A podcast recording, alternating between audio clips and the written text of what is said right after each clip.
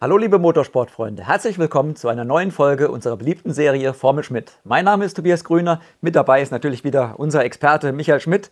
Wir sprechen heute über den Grand Prix von Saudi-Arabien, den Red Bull Doppelsieg, die Watschen für Ferrari, das Wirrwarr um die Alonso-Strafe und warum der Grand Prix von Saudi-Arabien dieses Jahr nicht ganz so spektakulär war wie der im Vorjahr. Aber Schmidti, Ehre wem Ehre gebührt, fangen wir mit Red Bull an. Eigentlich hatte man ja gehofft, dass auf dem schnellen Stadtkurs in Jeddah äh, das Feld etwas zusammengeführt wird, nicht ganz so klar sein würde wie in Bahrain. Warum ist die Hoffnung nicht aufgegangen? Na, ich würde mal sagen, das Feld liegt trotzdem äh, ziemlich eng zusammen. Äh, es sind vielleicht so zwei Sekunden. Das Problem ist nur, dass die einzelnen Gruppen so weit auseinander liegen. Äh, wenn wir uns mal das Rennen anschauen, das begann ja eigentlich mit Runde 20 neu nach dem Safety Car, also noch 30 Runden zu fahren, dann war Alonso im Schnitt sieben Zehntel langsamer als die Red Bull. Das ist schon mal eine riesige Lücke. Die ähm, Ferrari, die auch noch zu der zweiten Gruppe gehören, die waren etwa 1,1 Sekunden im Schnitt langsamer als Red Bull. Die sind noch relativ eng beieinander, Ferrari, Red Bull, äh, Ferrari, Aston Martin und Mercedes. Dann kommt die nächste große Lücke zu Alpine. Und wenn wir dann einen der langsamsten im Alpha Tauri, ähm, der Zunoda hat im Schnitt 2,2 Sekunden verloren auf die Red Bull. Und alle da vorne mussten ja voll fahren. Es war jetzt nicht so, dass da einer groß taktieren konnte. Die Red Bull hatten ihr eigenes Duell. Äh, der, der Alonso musste schauen, dass er die Strafe wieder reinfährt. Der Russell musste genau das verhindern. Die Ferrari haben natürlich alles versucht, um zu zeigen, dass sie was gelernt haben. Äh, also 2,2 Sekunden über so eine Distanz ist nicht viel, aber eben, wie gesagt, das Problem ist, dass wir innerhalb der einzelnen Gruppen riesige Unterschiede haben. Ja, Red Bull fährt einsam vorne weg. Hat man schon eine Idee, was diesen Red Bull so stark macht und kann man das auch kopieren, wenn man einer der, Geg der Gegner ist? Na, ich glaube, da hat keiner eine große Idee. Äh, natürlich ist so ein Vorsprung da kann man nicht mehr damit argumentieren, das ist einfach ein Auto, das in allen Bereichen perfekt ist, wie man das so gerne sagt. Die haben irgendetwas, was alle anderen nicht haben, ganz klar, was auch immer das ist. Äh, man vermutet, dass sie eben tiefer fahren können an der Hinterachse als alle anderen. Äh, dann fragt man sich ja, warum machen das die anderen nicht?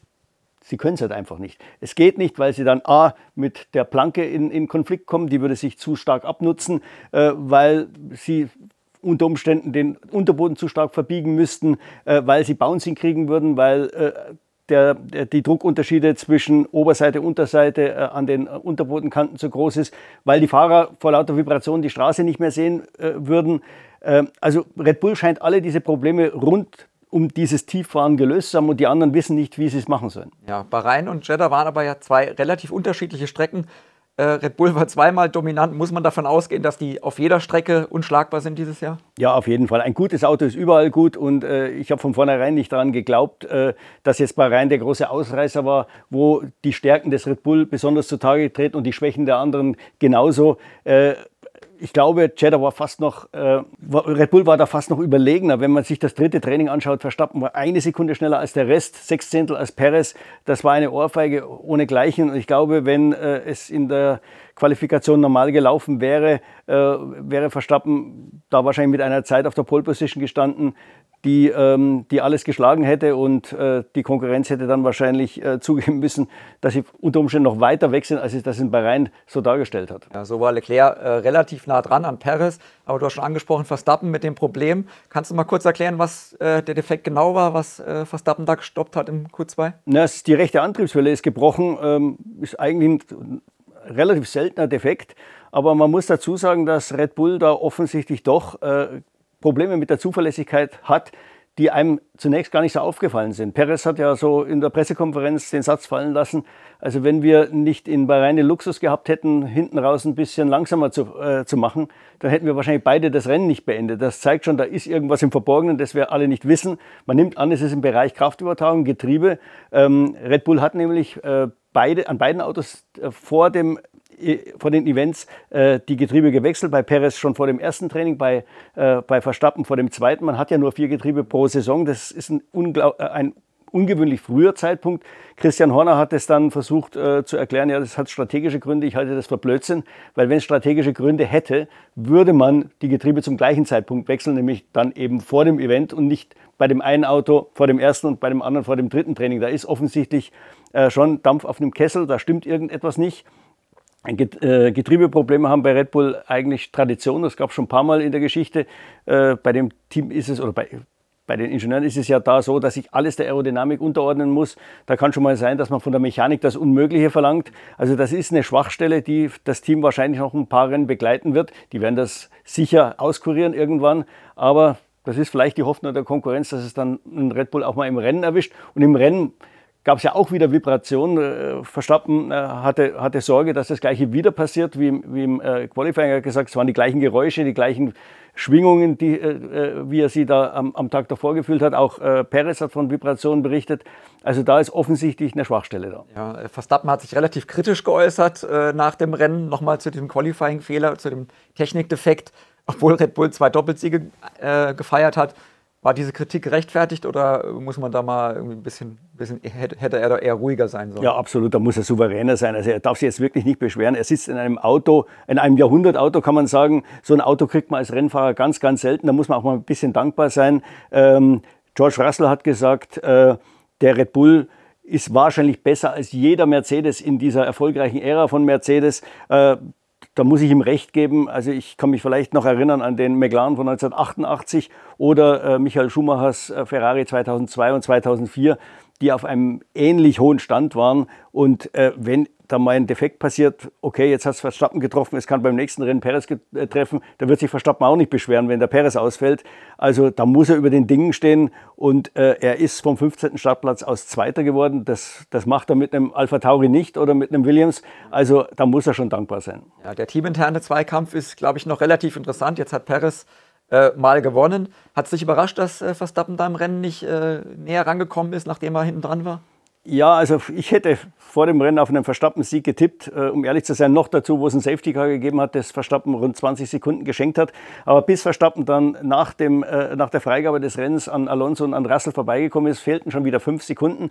Und den Perez darf man auf äh, dieser Rennstrecke in Jeddah nicht unterschätzen. Er ist nicht umsonst letztes Jahr die Pole Position gefahren und das war eine echte Pole Position. Das ist ein flüssiger Kurs, da wird nicht viel gebremst, da muss man nicht auf der Bremse einlenken, da gibt es nicht so viele Stellen, wo man extrem früh auf dem Gas sein muss. Und da ist der Perez nicht so weit weg vom Verstappen. Sein Problem sind ja die Kurven, wo man eben, wie gesagt, spät auf der Bremse sein muss, wo man das Auto spät in die Kurve wirft, äh, wo das Heck ein bisschen unruhig wird beim Beschleunigen. Das ist in Jeddah alles nicht der Fall und deswegen schneidet er da ganz gut ab. Und man muss sagen, er ist ein klasse Rennen gefahren. Also der Abstand war dann 5,2 Sekunden nach Freigabe des Rennens, äh, na, Entschuldigung, nachdem äh, Verstappen endlich Zweiter war und im Ziel war er 5,3 Sekunden. Das ging immer hin und her und hin und her. Äh, Perez hat auf jede schnelle Runde von äh, Verstappen eine Antwort gehabt, klasse gefahren und er hat den Sieg ganz klar verdient. Ja, bis zur vorletzten Runde hat er ja auch noch die schnellste Runde inne gehabt, also den Bonuspunkt quasi vor Augen. Dann ist Verstappen ihm aber äh, kurz vor dem Ziel doch noch dazwischen gegrätscht, sage ich mal, und hat, die, hat sich den Bonuspunkt geholt. Da war Paris nicht so ganz begeistert drüber äh, nach dem Rennen. Ne? Nein, ich glaube auch das Team war nicht begeistert. Die dürfen das bloß nicht sagen, weil Red Bull natürlich alles macht, was Verstappen will. Äh, beide Fahrer hatten eben aufgrund auch dieser Probleme, technischen Probleme, die, die sie da haben und der Vibration, die beide Fahrer berichtet hatten, mussten sie Zielzeiten fahren in den letzten zehn Runden, die zwar sehr, sehr hoch waren, also viel zu hoch für die Konkurrenz, aber eben Zielzeiten. Perez hat sich daran gehalten, Verstappen in der letzten Runde eben dann nicht. Verstappen hat gesagt, ja, wenn du nur einen Gegner in der Weltmeisterschaft hast und das ist dein Teamkollege, dann muss das erlaubt sein. Und der Perez hat gesagt, er hat auch mal nachgefragt, wer hat eigentlich die schnellste Runde? Dann hat man ihm gesagt, das bist du. Äh, und äh, du musst aber die Zeiten fahren, die wir dir vorgeben. Und äh, er ist natürlich davon ausgegangen, dass Verstappen die gleiche Ansage gekriegt hat. Der hat sie vermutlich auch gekriegt, aber Verstappen hat einfach gemacht, was er will. Das würde vielleicht in einem anderen Team nicht so durchgehen, aber bei Red Bull macht man da beide Augen zu und, und äh, macht das, was eigentlich der Chefpilot will. Ja, kommen wir zum Verfolgerfeld. Äh, Fernando Alonso war wieder die dritte Kraft, alleine quasi auf dem Podium zusammen mit den beiden äh, Red Bull-Piloten. Ähm, war aber nicht lange klar, äh, war lange nicht klar, ob er den dritten Platz behalten darf, weil es nach dem Rennen noch eine Strafe gab. Es hat schon am Start angefangen, als er sich fünf Sekunden eingehandelt hatte. Da stand da irgendwie falsch in der Box. Kannst du kurz erklären, was da passiert ist? Ja, stand zu weit links in der Startbox, was ja eigentlich kein Vorteil ist. Man würde sagen, okay, eine Strafe ist gerechtfertigt, wenn man zu weit vorne steht, weil man sich da sicher dann eben vielleicht den einen halben Meter oder Meter erschleicht. Aber hier, ob jetzt ein bisschen weiter links oder rechts, ist eigentlich, ist, sollte eigentlich egal sein. Äh, Ocon ist das Gleiche schon in Bahrain passiert. Äh, da muss man sich jetzt langsam fragen, wenn es zweimal hintereinander zwei relativ erfahrenen Fahrern passiert, ist da irgendwas faul? Ist die Sicht noch schlechter geworden aus diesen Autos? Russell hat ja dann Alonso in Schutz genommen, hat gesagt, man sieht das wirklich, man sieht die, die gelben Linie schon kaum und die geht ziemlich weit nach außen. Die, die weißen kannst du mal gleich vergessen. Die sieht man nicht, man fährt da so ein bisschen auf Verdacht rein. Also da sollte man sich vielleicht überlegen, dass man die Startboxen doch noch besser kennzeichnet, sodass den Fahrern das nicht passiert. Da finde ich jetzt die fünf Sekunden sowohl für Ocon als auch für Alonso ein bisschen kleinlich. Äh, äh, in beiden Fällen musste der Fahrer die, die Strafe dann beim nächsten Boxenstopp absitzen und in beiden Fällen äh, hat das Team zu früh am Auto gearbeitet. So wurde das zunächst mal festgestellt. Bei Ocon in Bahrain war der Fall ziemlich klar. Die sind nach 4,7 Sekunden haben die angefangen am Auto wirklich zu ja. arbeiten. Äh, bei Aston Martin war es so, die haben sogar sich ein bisschen mehr Zeit gelassen als die 5 Sekunden. Mike Krack hat ja erzählt, man wollte da eine gewisse Reserve haben, auch weil man wusst, gewusst hat, was, was äh, Alpine da zwei Wochen davor passiert ist. Und trotzdem hat er dann zunächst eine Strafe gekriegt, weil ein Team, das war Mercedes, äh, die haben da ganz genau aufgepasst, haben Videomaterial studiert und haben festgestellt, dass der hintere Wagenheber äh, die dafür vorgesehene Mulde im Auto berührt hat. Man hat zwar nicht am Auto gearbeitet, hat sie berührt. Und nach Meinung der, der Sportkommissare war das schon ähm, der Tatbestand des Arbeitens am Auto. Ja. Ob jetzt berührt wird oder das Auto bewegt wird, war denen egal. Äh, und sie haben sich da berufen auf irgendeine Sitzung der, Sport, äh, der Sportdirektoren früher mal, wo man sich angeblich unter die Teams geeinigt hat, ja, berühren ist gleich Arbeit. Äh, dann ist aber zwei Stunden nach dem Rennen äh, da muss man jetzt wirklich den Hut ziehen, ist Aston Martin bei den Sportkommissaren nochmal aufgetaucht und bei der Rennleitung hat äh, die, äh, die Mitschrift von diesem Meeting gebracht und da war überhaupt nichts davon die Rede, dass man sich da geeinigt hatte. Und außerdem konnten sie Videomaterial von sieben Fällen präsentieren, wo auch das Auto berührt wurde und wo keiner eine Strafe gekriegt hat. Also wurde Alonso wieder in den Stand des Dritten zurückversetzt. Alles ziemlich peinlich für die FIA. Ähm, das sieht so aus, als würden sie ihre eigenen Regeln nicht kennen. Man muss sie vielleicht in einer Hinsicht in Schutz nehmen. Es gibt einfach zu viele Regeln und diese Regeln kann man auch noch äh, unterschiedlich interpretieren, weil da gibt es ein Sportgesetz, äh, das sportliche Reglement der FIA, dann gibt es ein internationales Sportgesetz, dann gibt es eben diese ganzen Meetings, wo irgendwas abgemacht wird, dann gibt es noch die Race Notes, also quasi ja, die, die Anweisungen des Rennleiters für das Rennwochenende äh, und da pickt sich jeder irgendwo was raus und sagt dann, ja, ich habe recht und im Endeffekt ist dann doch nicht so, also da gehört wirklich das, das ganze Reglement gehört mal entrümpelt. Es können mal ganz klare Ansagen her, das ist erlaubt und das ist nicht erlaubt. Ja, Kritik gab es ja nicht nur, weil es nach dem Rennen hin und her mit der Strafe ging, sondern auch, weil es ja während dem Rennen schon ewig gedauert hat, bis das mal bemerkt wurde, äh, dass Alonso da, äh, ja, dass die Strafe nicht richtig abgesessen wurde. Warum hat es so lange gedauert und hätte die FIA oder die Rennleitung das nicht schon früher erkennen müssen, von alleine?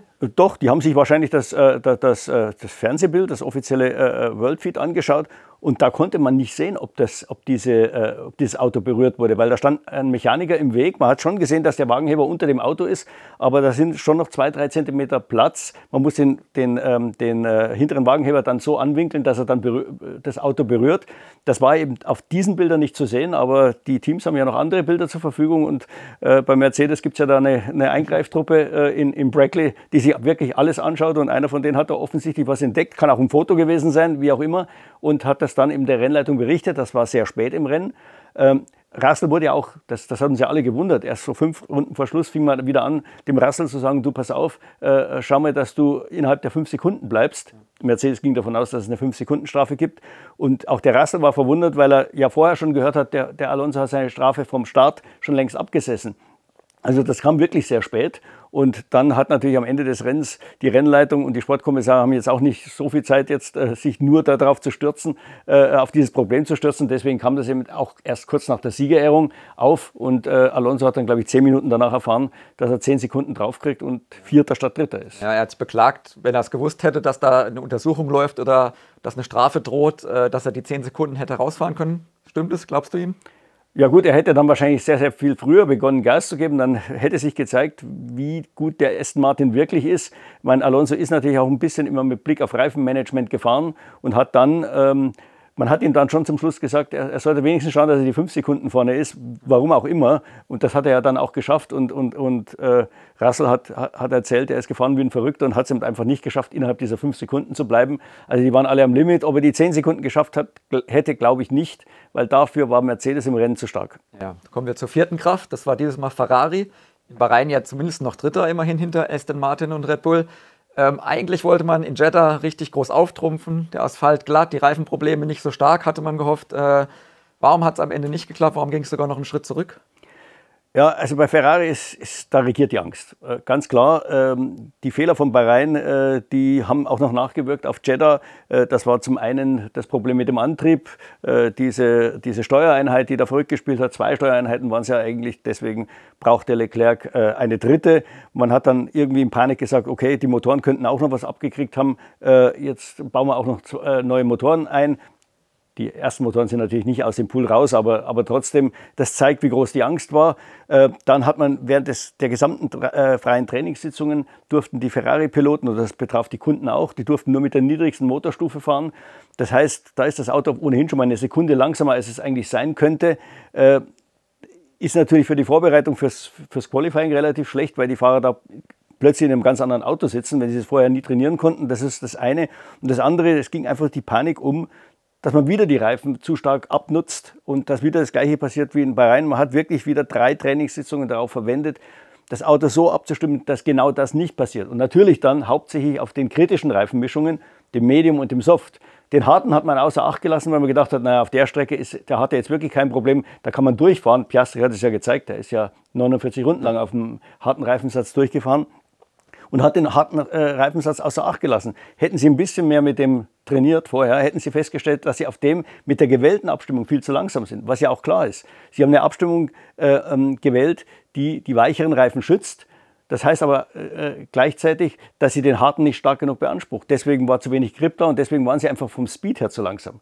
Äh, das lag jetzt nicht am Auto, das lag ganz einfach daran, dass sie einfach nicht die Temperatur ins Auto, äh, in die Reifen gebracht haben, die nötig gewesen wäre, um den harten Reifen richtig zu fordern. Ja, glaubst du, das ist die Probleme, die sie haben, die sind in den nächsten Rennen äh, schon wieder zu korrigieren? Oder lügt man sich da immer noch in die Tasche? Ja, man lügt sich einerseits in die Tasche, weil man glaubt, das Konzept könnte so gut sein wie der Red Bull. Das glaube ich eben nicht. Äh, andererseits glaube ich, man könnte schon besser dastehen, wenn man das Rennwochenende ein bisschen anders plant und dann nicht von, von Sorgen so getrieben ist. Man, wie gesagt, äh, Vasseur hat in einem recht, wenn er sagt, ja, wir waren eigentlich gut bei der Musik bis auf diesen letzten Stint. Da hat er recht, aber der letzte Stint zählt eben auch dazu. Und der hat dann dafür gesorgt, dass dem Sainz im Ziel 35 Sekunden gefehlt haben. Äh, Mercedes war 10 Sekunden schneller in diesem Rennen und der Aston Martin nochmal also insgesamt 15 Sekunden schneller. Also ganz klar, Ferrari war in Jeddah nur die vierte Kraft und das haben sie sich irgendwo selber zuzuschreiben, weniger dem Auto. Ja, fünfte Kraft war Alpine, auch hinten dran. War ja schöner Parallelflug von, von den Teams vorne. Ähm, siehst du die jetzt im Mittelfeld da ganz vorne oder glaubst du, da kommt von, ein, von hinten noch jemand im Laufe der Saison vielleicht dann ran? Na, ich glaube, Alpine wird ganz einsam auf dem fünften Platz fahren. Also da haben sie wenig, die haben Ruhe von hinten, aber sie sind noch zu weit weg äh, von den ersten Vieren und äh, das wird ganz schwer werden, den Rückstand aufzuholen. Der Rückstand auf diese Gruppe Ferrari, Mercedes, Aston Martin ist ein bisschen kleiner als im letzten Jahr. Äh, jetzt Aston Martin mal rausgenommen, die sind ja da vorne reingerutscht, aber äh, sagen wir mal, auf Mercedes und Ferrari ist ein bisschen kleiner als im letzten Jahr, aber man muss auch dazu sagen, dass Mercedes und Ferrari jetzt nicht gerade in Topform sind und dass da sicher noch einiges zu erwarten ist durch die Weiterentwicklung. Also da wird sich Alpine schwer tun, da noch schneller und besser zu entwickeln, um diesen Rückstand noch zu verkürzen. Ja. Gehen wir noch mal weiter im Feld nach hinten. Es, äh, Haas hat den ersten WM-Punkt geholt durch Kevin Magnussen, heißes Duell äh, mit Yuki Tsunoda am Ende, äh, ja, Platz 10 noch äh, eingefahren. Sind die auf einem guten Weg nach vorne oder hat die Strecke Ihnen hier geholfen? Ihnen hat die Strecke genauso geholfen wie Ferrari. Haas hat einfach einen besseren Job gemacht als das Werksteam. Die hatten genau die gleichen Probleme. Sie durften ja auch nur die Motoren im, im, im Schongang fahren in den freien Trainingssitzungen. Sie hatten das gleiche Problem mit einem hohen Reifenverschleiß in Bahrain, mussten also dieses Problem lösen, haben sie auch gelöst. Aber sie waren auf den harten Reifen auch schnell genug, um in, ihrem, in ihrer Liga mitzufahren und auch in ihre Liga zu gewinnen. Er hat ja dann es hat ja lange gedauert. Der Magnussen fuhr ja, glaube 20 Runden hinter dem Zunoda her, bis er den endlich geknackt hat. Aber er hat ihn dann geknackt und er hat den Punkt aus eigener Kraft gewonnen. Und man muss sagen, die Haas waren im Renntrim diesmal bei der Musik in ihrer Liga. Ja, im Qualifying sieht es aber immer noch besser aus. Vor allem bei Hülkenberg, der hätte ja wieder ins Q3 fahren können. Warum hat es nicht ganz geklappt? Ja, das war wieder so eine Regel, die, äh, äh die diesmal in den Race Notes stand. Da gab es irgendeine Linie an der Boxeneinfahrt. Äh, die war noch nicht mal die weiße Linie, sondern irgendeine Zusatzlinie, die eh schlecht zu sehen war. Über die sind einige Fahrer drüber gerauscht. Schon in den freien Trainingssitzungen, dann auch im Qualifying, ich glaube, Sargent hat es auch erwischt. Und dann wurde ihm die Runde aberkannt und dann war natürlich Druck auf dem Kessel. Ähm, Hülkenberg hatte nur noch die eine einzige Chance ganz zum Schluss und es war wirklich zum Schluss des, des Trainings. Er war gut unterwegs und hat dann in der letzten Kurve eineinhalb Zehntel liegen lassen, äh, ein bisschen zu sehr in Hektik geraten und äh, sonst wäre er also ins Q3 gekommen, relativ locker. Und ich glaube, auf eine Runde sind die Haas immer noch besser als auf die Distanz. Also er hätte da vielleicht auch die Alpine ärgern können. Also Günther Steiner meint, auf eine Runde ist man so schnell wie die Alpine. Über die Renndistanz hat man jetzt deutlich gewonnen. Ja, aber Hülkenberg muss man schon sagen, auf jeden Fall gut wieder, wieder reingekommen. Ähm, gehen wir mal ganz nach hinten ans Feld. Äh, Williams, McLaren, Alpha Tauri wohl auch, ähm, die streiten sich dann so ein bisschen. Ähm, vor allem bei McLaren ist ja dramatisch. Äh, noch kein WM-Punkt nach zwei Rennen. Ähm, woran liegt es? War es nur Pech jetzt zweimal oder siehst du da strukturelle Probleme? Ja gut, das Auto ist einfach nicht gut. Äh, wie gesagt, die waren mit Abstand die langsamsten auf der Geraden. Im Training haben den 15 äh, bis 20 km/h gefehlt. Im Rennen war es dann mit DRS ein bisschen besser oder mit Windschatten. Ähm, das ist das eine. Dann stehen die Fahrer natürlich jetzt auch unter Druck. Sie sind irgendwie frustriert, weil nichts vorwärts geht. Der Piastri hat eine einwandfreie Leistung abgeliefert, ist ins Q3 gefahren. Ähm, der, der Norris hat eine Mauer getroffen. Das zeigt, also, da, da, steckt Frust in dem drin. Der weiß, der kann viel, viel besser fahren, wenn er in einem vernünftigen Auto sitzt. Ähm, wie gesagt, dann hat ihn der viele Abtrieb, den sie offensichtlich auf dem Auto hatten, auch nicht groß geholfen, äh, weil sie beide gleich nach einer Runde an der Box gestanden sind. Äh, der, der Piastri hat einen Treffer gelandet, ich glaube beim Gasly in der Startrunde. Der Norris ist dann über die Trümmerteile drüber gefahren, war natürlich auch noch Pech dabei. Da kann man nicht mehr viel reißen, wenn man so früh in der Box steht. Der Piastri hat dann aus der Not eine Tugend gemacht, sofort harte Reifen gekriegt nach der ersten Runde und ist dann quasi ein, ein Nullstopp-Rennen gefahren, kann man sagen, und hat sich da ordentlich geschlagen. Die beiden hatten ja dann zum Schluss noch eine richtig schöne Schlacht. Es ging hin und her und hin und her. Zum Schluss hat Piastri gewonnen. Also wie gesagt, für Norris ist das ähnlich wie für Hamilton wird dieses Jahr eine schwere, schwere Prüfung, weil ich glaube, er war schon so auf dem Weg nach oben und hat sich ausgerechnet, wenn jetzt mal das richtige Auto kommt, dann kann ich da auch zeigen, was ich kann. Wir wissen alle, was er kann. Und beim Hamilton, der ist das erste Mal in einer Situation, wo er seit ewigen Zeiten nicht gewonnen hat. Und damit muss er fertig werden und äh, damit wird er im Moment ein bisschen schlechter fertig als Russell, der eine andere Vorgeschichte hat und natürlich äh, mehr das Kämpfen gewohnt ist, weil er eben von Williams gekommen ist. Ja. Wir haben über die Duelle im Hinterfeld schon gesprochen. Äh Magnussen und Norris. Vorne ging aber nicht mehr viel, gerade in der zweiten Hälfte des Rennens. Im letzten Jahr war äh, Jeddah, ich kann mich erinnern, da wurde ja viel überholt, hin und her, Action vorne und hinten. Ähm, warum war es dieses Jahr etwas ruhiger? Die Fahrer haben sich ja nach dem Rennen auch beschwert, dass sie nicht so richtig rankamen. Ja, es ist generell in diesem Jahr ruhiger, wenn man jetzt bei zwei Rennen schon von generell sprechen kann. Äh, in Bahrain gab es nur 30 Überholmanöver dieses Jahr, letztes Jahr waren es 67. Hier in Jeddah waren es äh, 33 Überholmanöver, letztes Jahr 38. Jetzt muss man dazu sagen, in diesem Jahr standen mit Leclerc und Verstappen zwei Fahrer, schnelle Fahrer sehr weit hinten, die logischerweise dann nach vorne gefahren sind, also einige Überholmanöver dazu beigetragen haben. Wenn es eine normale Startaufstellung gegeben hätte, wäre es wahrscheinlich noch viel, viel weniger gewesen. Äh, ich glaube, dass generell die Autos wieder äh, äh, kritischer geworden sind, und zwar in Bezug auf die Turbulenzen, die sie nach hinten abstrahlen. Man sieht sehr viel mehr kleine Elemente an den Autos, die eben Outwash äh, verursachen. Das heißt, da wird die schlechte Luft nach außen gedrängt und das wissen wir, dass die dann hinter dem Auto wieder zusammenkommt und das nachfolgende Auto beeinträchtigt in, in seiner Aerodynamik. Also ich glaube, da hat das Reglement vielleicht doch zu viele Freiheiten gelassen. Man sieht das vor allem vorne an diesen Venturi-Kanälen auf der Oberseite. Die, die Fläche weist stark nach außen. Manche haben da sogar so eine Rinne, dort wo dieses Leitblech ist, das, die auch nach außen zeigt. Man sieht es auch an den Kanten Unter des Unterbodens. Vielleicht war diese neue Unterbodenregel gar nicht so gut in Bezug auf die Turbulenzen, die nach hinten abgestrahlt werden, weil mehr Luft, schlechte Luft aus dem, aus dem Unterboden rauskommt. Also ich glaube, da, da ist jetzt die FIA und die Formel 1 gefordert, sich das mal anzuschauen, was da los ist. Jetzt ist Jeddah natürlich auch noch ähm, besonders heikel in der Beziehung. Das ist eine wahnsinnig schnelle Rennstrecke. Die Turbulenzen, die halten sich in diesem Betonkanal. Und äh, ich glaube, Verstappen hat gesagt, das ist ungefähr so, als würdest du wie, wie bei Rückenwind fahren. Das mögen die Fahrer ja gar nicht, weil das, das Auto schiebt in die Kurven. Äh, und deswegen haben alle so einen Sicherheitsabstand von zwei Sekunden gelassen, weil sie dann einigermaßen in Ruhe fahren konnten. Ja, nicht zur Spannung beigetragen hat ja auch das Safety Car, was kurz vor Rennhalbzeit kam. Dann waren alle danach, fast alle auf den harten Reifen unterwegs ähm, als Stroll ausgerollt war, stand er doch eigentlich relativ gut abseits. Warum kam trotzdem das Safety Car raus? Ja, das ist eine von vielen Dingen, wo sich die FIA jetzt wirklich langsam mal fragen muss, äh, müssen wir da nicht irgendwas am System verbessern? Äh, die, die Rennleitung hat wohl den Stroll auf keiner der Kameras gefunden und gedacht, die wusste, er ist ausgerollt, der steht jetzt vielleicht irgendwo an einer gefährlichen Stelle, jetzt gehen wir mal auf Nummer Sicherheit. Es ist ja gut, wenn man auf Nummer Sicherheit geht, aber dass man das nicht erkennt, wo der steht, ähm, man hat ja auch GPS, man sieht ja die, die Punkte, wo die Fahrer unterwegs sind. Ähm, das war schon ein bisschen schwach. Die Safety-Car-Phase war völlig unnötig. Man hätte das mit der VSC-Phase lösen können. Manche haben gesagt, ja, aber das hat das Rennen spannend gemacht. Ich glaube nicht, dass es das Rennen spannend gemacht hat. Ich glaube, es wäre spannender gewesen, es weiter so laufen zu lassen. Dann wäre auch Verstappen ein bisschen, äh, wäre für ihn noch schwerer gefallen, nach vorne zu kommen. Er wäre dann nicht in Runde 25 Zweiter gewesen, wie Alonso ja schon vor dem Rennen äh, prophezeit hat, sondern vielleicht erst in Runde 35. Also ich glaube, ein, ein, ein freies Rennen hätte uns ein bisschen mehr Spannung verschafft. Ja, also wir sind gespannt, ob es vielleicht in Australien mehr Spannung gibt. Die FIA hat Hausaufgaben zu erledigen. Wir müssen abwarten, ob vielleicht dort in Australien, in Melbourne besser überholt wird. Wir sind auf jeden Fall wieder vor Ort, berichten live äh, auf der Webseite und danach auf jeden Fall auch wieder hier bei YouTube mit einer neuen Formel, Folge Formel Schmidt. Bis dahin, auf Wiedersehen. Servus.